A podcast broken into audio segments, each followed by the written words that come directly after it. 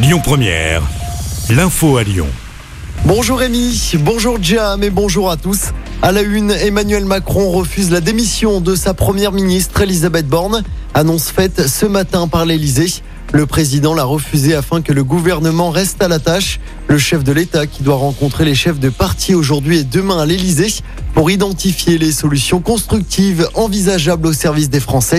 Deux jours après la déroute aux élections législatives où le parti présidentiel n'a pas obtenu la majorité absolue.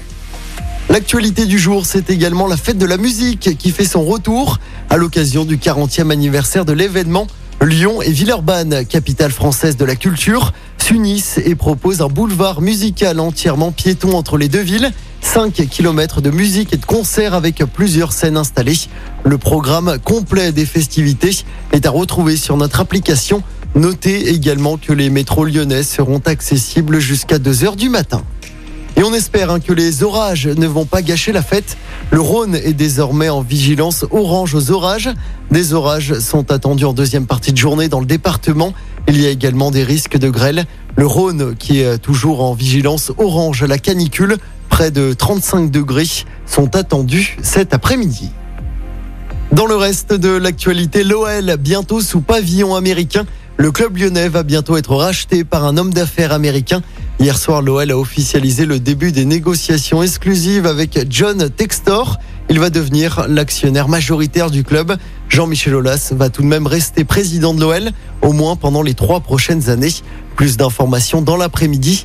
Une conférence de presse est prévue. John Textor et Jean-Michel Aulas seront présents.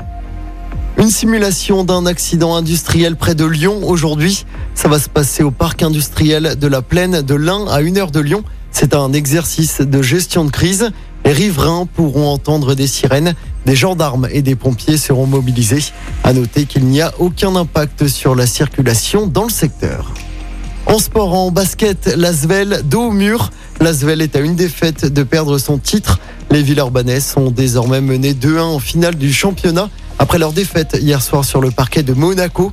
Une défaite 83-80. Victoire obligatoire pour l'Asvel demain soir. Ce sera toujours sur le parquet de Monaco.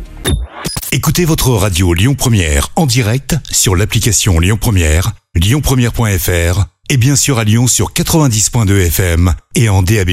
Lyon Première